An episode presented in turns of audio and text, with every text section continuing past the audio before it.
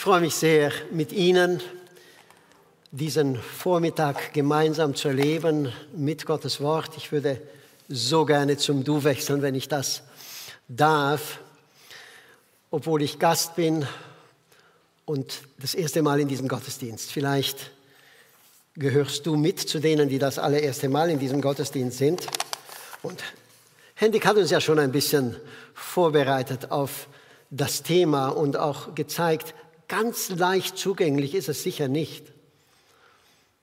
Aber ich möchte es so praktisch machen. Wir haben so einen praktischen Text vor uns. Mein Thema lautet der Heilige Geist als der Ermöglicher von Erneuerung. Also ich möchte Hoffnung vermitteln. Der Heilige Geist erneuert ein Leben. Und ja, wenn du sagst, okay, äh, habe ich das nötig und muss ich dafür unbedingt Christ äh, werden? Du musst gar nichts. Aber du darfst es dir anhören. Und wenn du schon viele Jahre mit dem Herrn Jesus lebst und sagst, Erneuerung, wo habe ich sie bisher wirklich erlebt? In meinem Leben oder im Leben von anderen? Ich darf euch bekennen, dieses Thema Erneuerung, Veränderung bewegt mich seit meiner Jugendzeit. Und ich hatte die Frage immer und immer wieder, ist Gottes Wort, ist das Evangelium von Jesus Christus wirklich in der Lage, Menschen zu erneuern? Ist dieses Wort vom Kreuz und von der Auferstehung ausreichend? Ich habe meine Antwort, aber vorher lesen wir gemeinsam einen Ausschnitt aus einem Buch von John Ottberg von einem gewissen Frank. Wenn du heute Frank heißt, trifft es auf dich definitiv nicht zu. Aber so steht es nun mal bei John Ortberg in seinem äh, Buch. Frank, wie wir ihn hier nennen wollen, war ein griesgrämiger Kerl. Er lächelte nicht oft und wenn, dann hatte dieses Lächeln meist eine grausame Komponente und ging auf Kosten anderer. Er hatte das Talent dazu, die Inseln der schlechten Nachrichten in einem Ozean der Glückseligkeit zu entdecken. Frank gab nur sehr selten jemandem recht. Er war der Meinung, dass es den Leuten nur zu Kopf steigt, wenn man ihnen Komplimente macht. Deshalb setzte er alles daran, die Leute demütig zu halten. Er trug Verurteilung und Missbilligung mit sich, wie ein Gefangener Kugel und Kette am Bein hinter sich herschleppt. Obwohl er sein Leben lang zur Kirche ging, wurde er nie von seinen Fesseln befreit. Ein Diakon fragte ihn einmal, Frank, bist du glücklich? Frank überlegte einen Augenblick, dann antwortete er ohne ein Lächeln ja. Dann solltest du das mal deinem Gesichtsausdruck erzählen, sagte der Diakon. Aber soweit bekannt ist, erfuhr Franks Gesichtsausdruck nie etwas davon. Und jetzt der Kommentar von John Ortberg weiter. Schlimmer noch als die Tatsache, dass er sich nicht verändert, war die Tatsache, dass niemand davon überrascht war. Es war keine Anomalie, die Kopfschütteln und Befremden auslöste. Wir haben keine Berater zugezogen. Dieser Mensch folgte den Richtlinien unserer Gemeinde und wurde trotzdem nicht verändert. Wir erwarteten, dass Frank bestimmte religiöse Übungen aus, äh, Überzeugungen teilte. Wir erwarteten, dass er die Gottesdienste besuchte, die Bibel las, die Gemeinde finanziell unterstützte, regelmäßig betete und bestimmte Sünden nicht beging. Aber wir erwarteten nicht, dass er immer mehr so würde, wie Jesus an Franks Stelle wäre. Wir erwarteten nicht, dass er jedes Jahr mitfühlender, fröhlicher, dankbarer und sympathischer werden würde. Also waren wir nicht im geringsten schockiert, als all dies nicht geschah. Wir wären im Gegenteil sehr überrascht gewesen, wenn es passiert wäre. Der Mann, der sich nie veränderte. Unser Thema ist vorsichtig formuliert. Der Heilige Geist ermöglicht Erneuerung. Sie passiert nicht automatisch, auch nicht im Leben von uns Christen, auch nicht, wenn wir jeden Sonntag hier sind. Aber es ist eine echte Möglichkeit und ich möchte Hoffnung vermitteln. Als Christen verwechseln wir Reife, persönliche Reife und Reife im Glaubensleben in Christen leider zu oft mit viel Bibelwissen. Diese Gleichung geht nicht auf. Bibelwissen ist nicht gleich Reife. Was sagt Gottes Wort? Wie geschieht Reife? Wie geschieht Veränderung in unserem Leben? Ja, Wissen ist schon ein erster Schritt, aber wir dürfen da nicht stehen bleiben. Der Text sagt, ihr wurdet gelehrt, euch in eurem Geist und in eurem Denken erneuern zu lassen. Vers 23. Und den neuen Menschen anzuziehen, der nach Gottes Bild erschaffen ist und dessen Kennzeichen Gerechtigkeit und Heiligkeit sind, die sich auf die Wahrheit gründen. Der Text, den wir vor uns haben, ist so reich, so komplex. Und Henrik, danke, dass du diesen Kleiderschrank schon erwähnt hast. Da muss ich mich nicht lange darauf da aufhalten. Das ist tatsächlich das Bild, das Paulus hier gebraucht. Aber wir wollen heute etwas tiefer in das Thema Erneuerung einsteigen. Aber nimm das Bild mit. Vielleicht morgen am Montag, wenn du deine Kleider anziehst oder abends wechselst. Denk daran. Es ist eine echte Möglichkeit Erbarmen, Liebe, Freude, Freundlichkeit, Gütigkeit, all das anzuziehen aus Gottes Kleiderschrank. Der Apostel Paulus hat diesen Brief circa 62 nach Christus aus der Gefangenschaft in Rom geschrieben. Es ist einer der typischen Briefe dieses Missionars, dieses Apostels, dieses ersten, einer der ersten Christen überhaupt. Typisch, weil er meistens ein Fundament legt dass wir Vertrauen in Gottes Wort haben können. Wahrheiten helfen richtig weiter. Sie helfen zum guten Denken. Sie sind eine echte Grund. Dann zieht Paulus immer die richtigen Schlüsse für die Praxis, für unseren Alltag. Und Gottes Wort macht auch heute in diesem Text unmissverständlich klar, Denken wird mit Beginn des Christseins erneuert. Es findet ein Prozess der Erneuerung statt, aber es wird im Tun sichtbar. Es gibt einen ersten Schritt, erneuertes Denken. Erneuertes Denken, damit war der Apostel seiner Zeit meilenweit voraus. Heute wissen wir um die Plastizität unseres Gehirns. Wir wissen, wie unser Gehirn verändert werden kann durch gute Worte, die man uns zuspricht auch durch gute Worte und Gedanken, die wir selbst denken, dass Synapsen im Gehirn neu geschlossen werden und dass tatsächlich ein Wesen verändert werden kann über das Denken. Paulus sagt, Freunde, wenn ihr das verstanden habt, dann lebt doch als erneuerte Menschen und ich möchte heute Sehnsucht in uns wecken, dass wir diesen Prozess der Erneuerung mit Hilfe des Heiligen Geistes weitergehen. Ein sehr praktischer Text. John Stott, einer unserer sehr geschätzten Theologen, beginnt seine Auslegung zu diesem heutigen Text so. Es ist fantastisch, wie mühelos Paulus vom erhabenen theologischen Gespräch über unsere menschliche Natur, über Christus, über die Neuschöpfung, die wir erfahren haben, herabsteigt zur Praxis, zur ganz konkreten Praxis des menschlichen Verhaltens. Das ist möglich dort, wo Gott etwas Neues begonnen hat. Für mich war als Jugendlicher das Wort aus 2. Korinther 5, Vers 17 sehr bedeutsam. Wenn jemand mit Christus lebt, wenn er zu Jesus Christus gehört, wenn er in Christus ist, ist er eine neue Schöpfung. Das Alte ist vergangen. Etwas ganz Neues hat begonnen. Das ist das Werk Gottes in uns. Du kannst es Umkehr nennen, du kannst es Wiedergeburt nennen, du kannst es zum Glauben kommen, zum Vertrauen an Jesus Christus kommen, das ist egal. Aber es muss diesen Schritt zum Kreuz in unserem Leben geben und das ist dann eine Grundlage. Kennst du sie für dein Leben als Fundament? Und wenn du jetzt denkst, ja, dann geht doch alles leicht. Dann ist Veränderung einfach garantiert. Dann möchte ich heute sagen, es ist ein mühsamer, schmerzhafter Prozess. Ich habe ein Beispiel von Willem Bunz. Willem Bunz ist, Jahrgang 54. Er ist einigen vielleicht bekannt als der Bibelraucher, weil er 1983 im Knast erstmals zur Bibel greift Und zwar, um sich eine Zigarette zu drehen im Knast.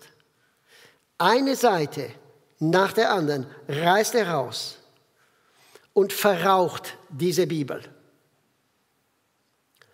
Naja, und wenn du tatsächlich viel rauchst und wenn du längere Jahre im Knast bist, dann kommst du irgendwann zum Neuen Testament und erlebst etwas von Gottes Liebe. Ich mache Mut zum Lesen des Neuen Testamentes. 1985, acht Jahre nach seiner Einbuchtung, wird er entlassen. Er hat Erneuerung seines Lebens erfahren. Und in seinem Buch beschreibt es auch ein Hörbuch, den ersten Abend nach seiner Entlassung in seiner neuen Mietwohnung. Er steht in der Abenddämmerung am Fenster und schaut auf die Lichter von Nagold. Er schreibt, wenn ich eine x-beliebige Stadt nachts von oben sah, würde ich zielsicher das Szenenviertel erkennen.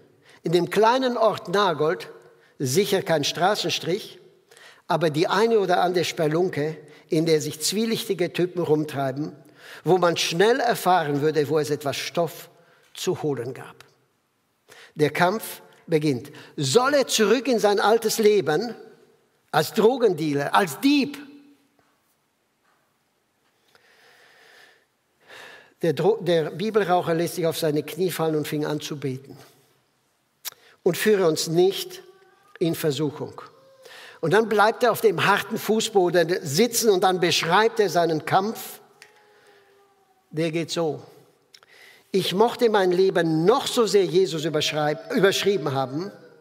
Die Versuchungen, die alten Muster, die Gedankenstrudel waren immer noch da, vielleicht sogar stärker denn je. Wie ein Verdurstender lässt sich danach meine Probleme auf die mir vertraute Weise zu lösen. Die Lichter lockten. Aber für heute vertraute ich meinem Retter Jesus. Er würde mir helfen, meine Versuchung zu überwinden, zumindest heute. Vielleicht morgen und übermorgen. Wie war der Sieg dann doch möglich? Der Sieg über diese Versuchung, die so wie ein Gedankenstrudel ihn nach unten riss. Für heute vertraue ich meinem Retter. Er wird mir helfen. Die Frage, wie wird unser Inneres, unser Denken erneuert? Wie geht das? Antwort, indem wir unser Denken, unsere innere Persönlichkeit, unser Herz kontinuierlich mit Gottes Wort, mit geistlicher Nahrung, mit Wahrheiten füllen. Ich vertraue dir, mein Herr. Ich kann es nicht. Das ist die Wahrheit hier. Ich schaffe es nicht ich vertraue dir. Und das ist deine und meine Chance. Das ist auch meine und deine Verantwortung, dass wir Gottes Wahrheiten uns immer wieder aufs Herz legen lassen. Ich nenne drei Wahrheiten für mich die Hauptwahrheiten, die Erneuerung bewirken, die tatsächlich erweckliches Leben schaffen können. Das eine, du bist geliebt. Du als Mensch bist von Gott gewollt und geliebt. Hans-Peter Reuer, vielleicht einigen bekannt durch den Tauernhof, er ist früh abberufen worden, der hat das einmal so formuliert, ich, ich bin ja in Gemeinde, in Kirche aufgewachsen. Ich wusste, dass Gott mich liebt, aber bei mir war die Frage, mag er mich wirklich? Er mag dich. Die zweite Wahrheit, Gottes Geist wohnt in dir. Du bist nicht allein. Du bist in einem Team mit Gott. Das ist Hoffnung. Und das Dritte, du musst nicht, Klammer auf, dauernd, Klammer zu sündigen. In seinem Evangelium ist Kraft. Und warte nicht passiv darauf, dass auf irgendeine geheimnisvolle Weise über Nacht sich irgendetwas verändert bei dir und ein Erneuerungsprozess einfach weitergeht, sondern füll dich bewusst mit Gottes Wahrheiten. Gott macht sie in seinem Wort zugänglich. Eins muss klar sein, erneuertes Denken muss einstudiert sein, so wie ein Musikstück einstudiert wird, so wie bei einem Slalom äh, beim Skifahren, dass richtig einstudiert wird. Und erneutes Handeln muss eingeübt werden, genauso wie beim Klavierspielen, genauso wie beim Skifahren und bei so vielen anderen Dingen. Praxis ist Denken und Handeln. Beides gehört wirklich zusammen. Es ist wie mühsames Klavierspielen. Und wenn man ungeübt zum Musiklehrer kommt, dann ist es nicht möglich, dass man das brillant hinlegt. Es geht nicht.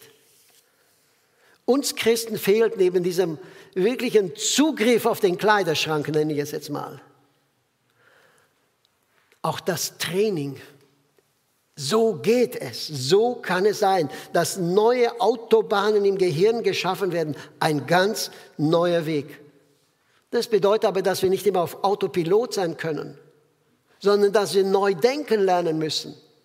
Das Einfachste ist so, wie du es immer gemacht hast. Autopilot.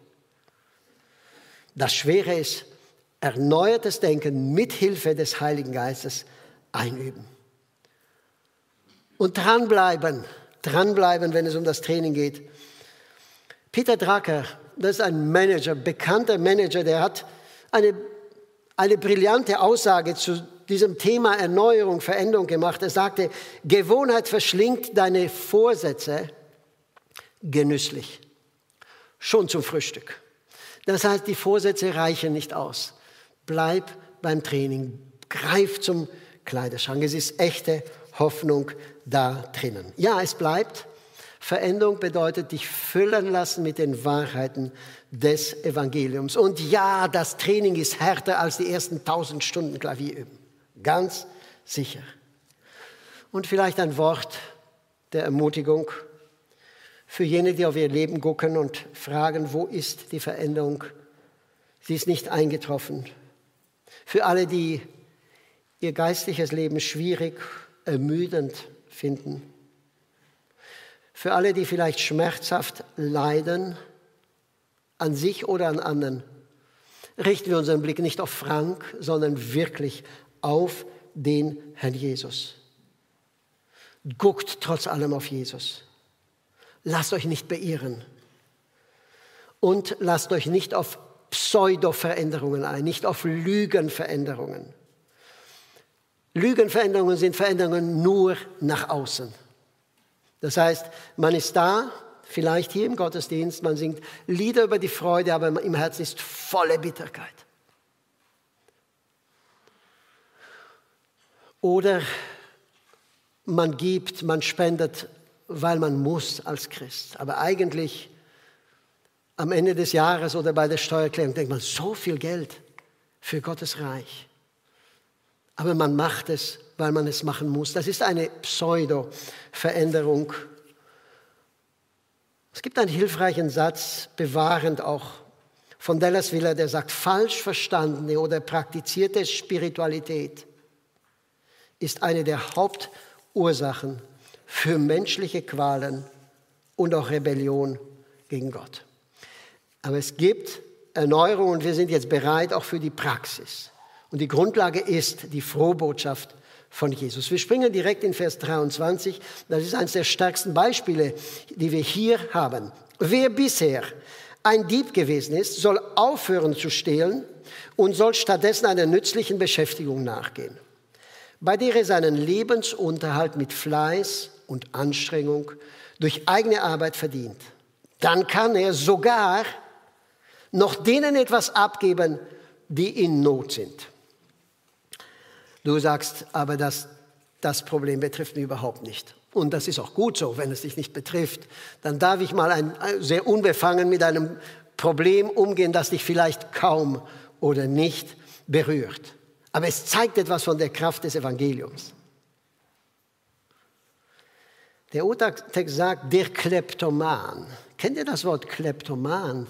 Das ist griechisch und wird manchmal als Fachbegriff für ein notorisches Stehlen gebraucht. Der permanent Stehlende. Jetzt können wir gut darüber reden. Äh, wir haben hier keinen Frank und haben auch keinen, der da ist, aber es ist ein gutes Beispiel für uns. Der, der regelmäßig nur an sich gedacht hat, Paulus sagt nicht, er soll jetzt aufhören zu stehlen. Stopp! Das wäre ja schon eine enorme Sache. Wenn ein Kleptoman, der das tief in seinen Genen und in seinem Denken hat, aufhört. Aber Paulus geht es so weit, dass er sagt, nein, nein, wir machen eine ganz große Distanz zu dem früheren Leben. Du hörst auf zu stehlen, aber weißt du was? Du schwitzt, du arbeitest, du mühst dich mit deinen Händen. Ja, wofür? Ich habe so gut gelebt bis jetzt, ich bin so gut durchs Leben gekommen. Ja, weißt du was? Es gibt neben dir auch noch andere Menschen. Gib etwas von dem ab, was du mit deinen Händen durch deinen Schweiß erarbeitet hast. So kraftvoll kann das Evangelium sein. Und wir sagen nochmal, aber das Thema, das macht mir nicht zu schaffen. Funktioniert es trotzdem?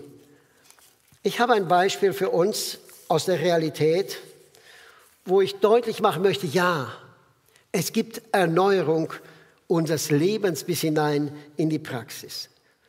Tim Stafford war Chefredakteur von Christianity Today, einer christlichen Zeitschrift, einer der größten christlichen Zeitschriften. Er schreibt einmal von sich selbst.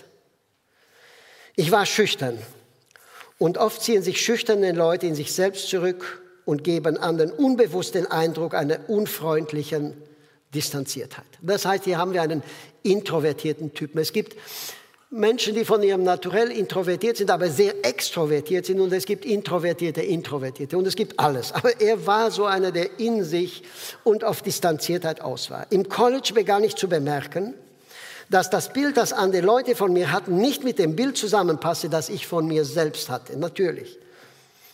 Diejenigen, die mich gut kannten, nahmen mich als ernst und distanziert wahr und dachten, ich würde andere Leute verurteilen. Niemand sagte mir das direkt. Als ich aber langsam begriff, welchen Eindruck ich auf andere Menschen machte, traf es mich tief. Es schmerzte mich, weil es nicht stimmte. Ich wusste, wie es in mir aussah. Ich war so distanziert wie ein Hundewelpe.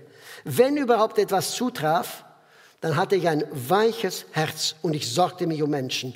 Ich sehnte mich nach Freundschaften. Aber jetzt beginne ich mein Leben neu zu schreiben. Ein sehr schöner Ausdruck. Ich begann mein Leben neu zu schreiben.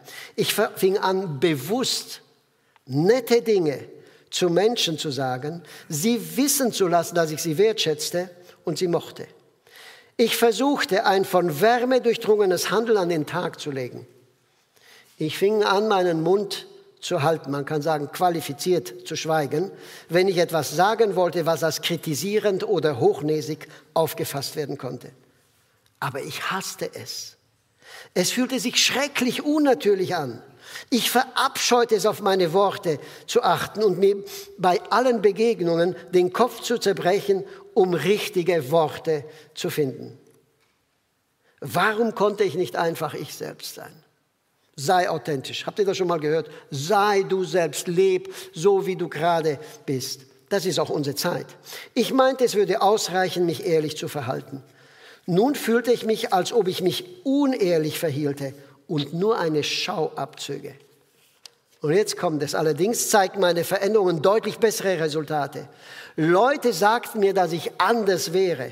Sie sagten mir, dass ich eine größere Wärme, Empathie ausstrahle und dass ich freundlich und fröhlich sei.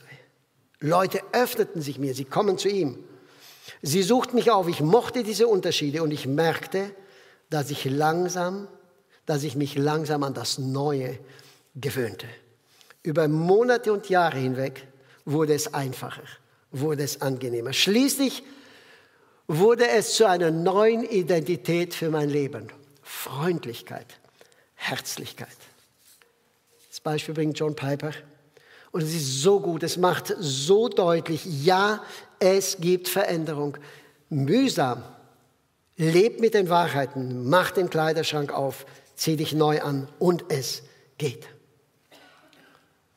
Das Schwierigste für uns wahrscheinlich in diesem Text ist das Thema Worte, Reden. Vers 25. Darum legt alle Falschheit ab und haltet euch an die Wahrheit, wenn ihr miteinander redet. Wir sind doch Glieder ein und desselben Leibes. Kein böses Wort darf über eure Lippen kommen. Vielmehr soll das, was ihr sagt, gut, angemessen und hilfreich sein. Dann werden eure Worte denen, an die sie gerichtet sind, wohltun. Wenn ihr miteinander redet, ein ganz kurze Klammer zum, zu diesem Wort miteinander reden. Wir reden oft übereinander. Klatsch und Tratsch ist auch in unseren Gemeinden kein wirkliches Problem. Leider. Legt alle Falschheit ab, redet Wahrheit, wenn ihr miteinander redet. Aber es ist doch einfacher, übereinander zu reden. Ja? Ich verstehe es auch nicht, warum manche Dinge, die zerstörerisch wirken, so eine Anziehung für, für uns haben. Ich habe in Sprüche 26 den 22. Vers gelesen, er hat mich vor Monaten zutiefst getroffen. Er geht so. Die Worte dessen, der schlecht über andere redet, sind wie Leckerbissen und sie gleiten hinab in die Kammern des Leibes. Wow, was? Über andere reden ist für mich, und wenn ich es höre, für mich wie ein Leckerbissen. Her damit. Nein, Paulus sagt, redet miteinander und redet die Wahrheit. Der Abwesende, der nicht da ist, der soll und darf bei mir sicher sein. Und jetzt wird Paulus sehr praktisch im Blick auf Reden. Äh, Epheser 4, Vers 29 bis 30. Kein böses Wort darf über eure Lippen kommen. Vielmehr soll das, was ihr sagt, gut, angemessen und hilfreich sein. Dann werden eure Worte denen, die an sie gerichtet sind, wohl tun. Das ist segnen eigentlich. Eulogia, das ist das griechische Wort für segnen. Eu, das ist das Wohl. Wohltun, Wohlreden. Und jetzt Vers 30. Sehr interessant, diese Kombination, diese Verbindung. Tut nichts, was Gottes Heiligen Geist traurig macht. Was fällt auf? Es gibt einen ganz direkten Zusammenhang zwischen der Art, wie wir miteinander reden und der Gegenwart Gottes in unseren Räumen. Ist direkt proportional. Wohlreden miteinander, gut reden und die Wirkung des Heiligen Geistes in unserem Leben. Denkt bitte intensiv in der kommenden Woche darüber nach. Gottes Geist, sagt Paulus, macht uns stark. Er ermöglicht Erneuerung, aber, und das ist das Schwierige, er zieht sich auch mal zurück. Wir können ihn traurig machen. Dieser Geist, der uns Kraft geben soll, der uns erneuern soll, zieht sich zurück. Es ist wie mit einer schönen Beziehung des Vertrauens und der Liebe. Du kannst deinen Ehepartner nicht anschreien und im nächsten Augenblick irgendwie eine gefühlsbetonte Atmosphäre erwarten. Das geht nicht. Kennt ihr das? Man ist zusammen als Familie, wir haben vier Kinder. Und wir haben uns manchmal auf einen schönen Familienabend gefreut. Ich gehe davon aus, dass die, die auch Kinder haben, wissen, wie es ist, wenn man etwas wunderschön vorbereitet und dann ist es richtig, richtig schön. Und dann ist eine Situation, ein verlorenes Spiel und die Atmosphäre ist futsch, sie ist weg, es geht flöten und du spürst, die Atmosphäre ist nicht mehr die gleiche. Weder die Freude noch die Beziehung noch das Wirken des Geistes Gottes ist möglich. Und wir mussten oft Dinge aufarbeiten. Da kann man nicht einfach sagen, naja, jetzt gehen wir schlafen, morgen ist ein neuer Tag. Nein. Unser Sohn ist meistens so aufgewacht, wie er schlafen gegangen ist. Wir haben gewusst, wir wollen das in Zukunft aufarbeiten. Reden, Worte, Wirkung des Heiligen Geistes. Jedes Gespräch, das wir führen, ist entweder bereichernd oder ist verletzend oder oberflächlich. Gibt nicht viel mehr Möglichkeiten. Tiefe Gespräche sind Herzgespräche von Herz zu Herz.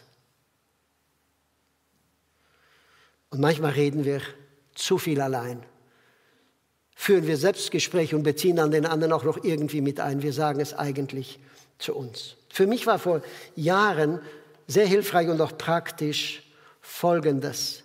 Du hast eine tiefe, ein tiefes, bereicherndes Gespräch Und wir wünschen es uns, wenn du mit einer ganz natürlichen und deiner eigenen Stimme sprichst, also weder gekünstelt, noch sehr gefühlvoll, noch laut, damit du dich durchsetzt. Ganz natürlich. Zweitens, wenn du an das Herz des Problems der Sache kommst, wenn du unter die Oberfläche gehst. Drittens, wenn du aufrichtig, empathisch zuhörst und Fragen stellst. Und viertens, wenn dieses Gespräch in deinem Herzen etwas bewirkt, eine gewisse Hitze, eine gewisse gesunde Hitze und du spürst, über das will ich noch nachdenken. Und dein Gesprächspartner, dem geht es ähnlich. Wie sollen Worte sein? Wohltuend für andere.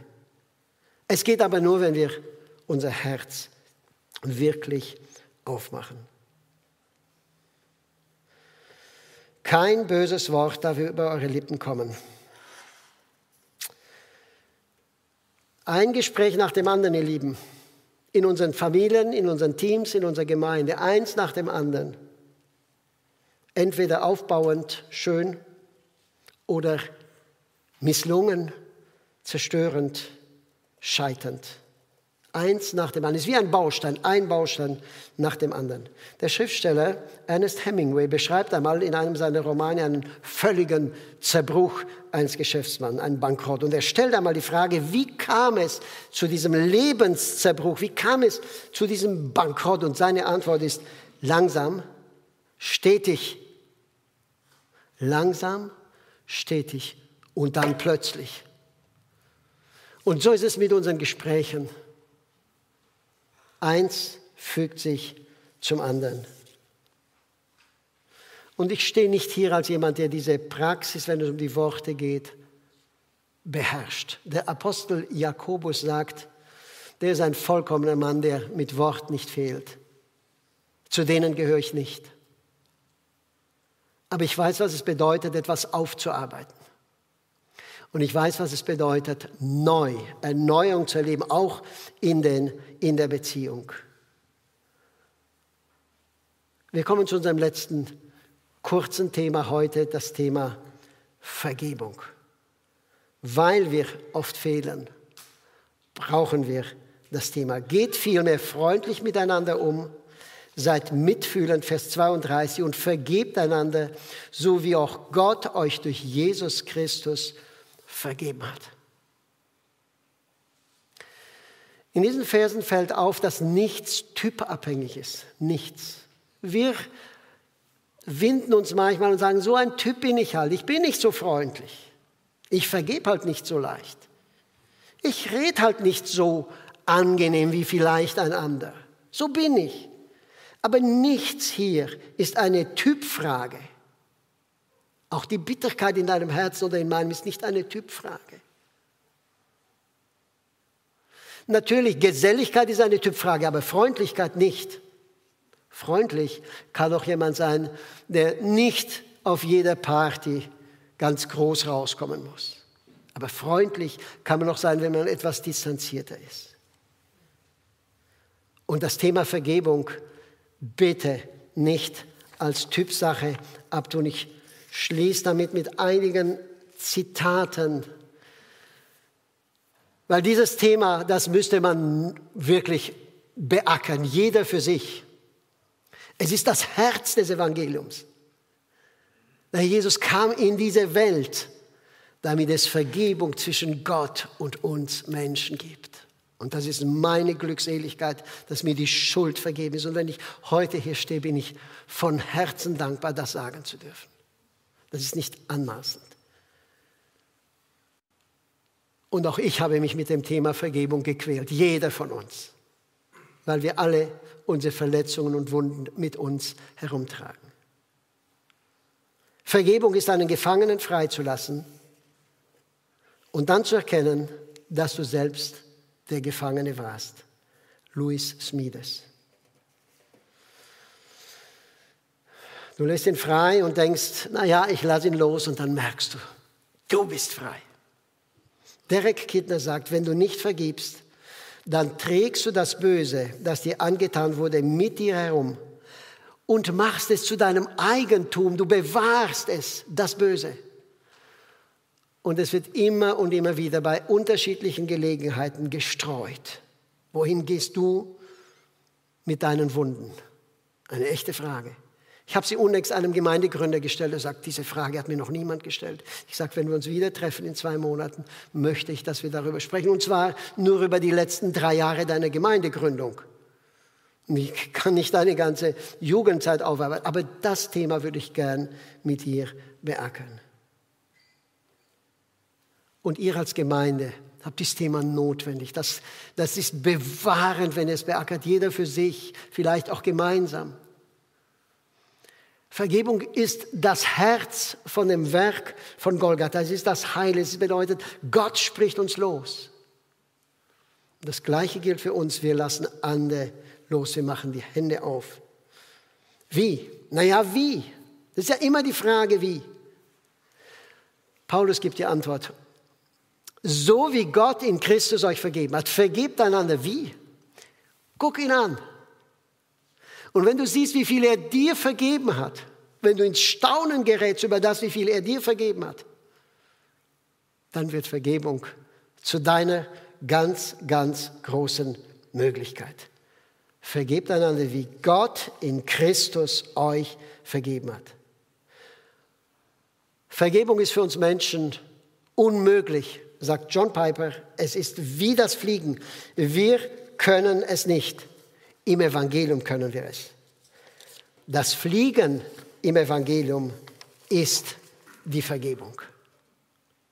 Ich freue mich, dass wir jetzt das Mahl gemeinsam feiern. Es ist großartig, dass wir das tun dürfen im Blick auf das, was er für uns getan hat. Liebe Gemeinde, auch Gäste und Freunde, ich wünsche euch Gottes Segen. Ich wünsche euch die Kraft des Evangeliums im Alltag. Sie ist erfahrbar. Der Herr segne euch. Amen.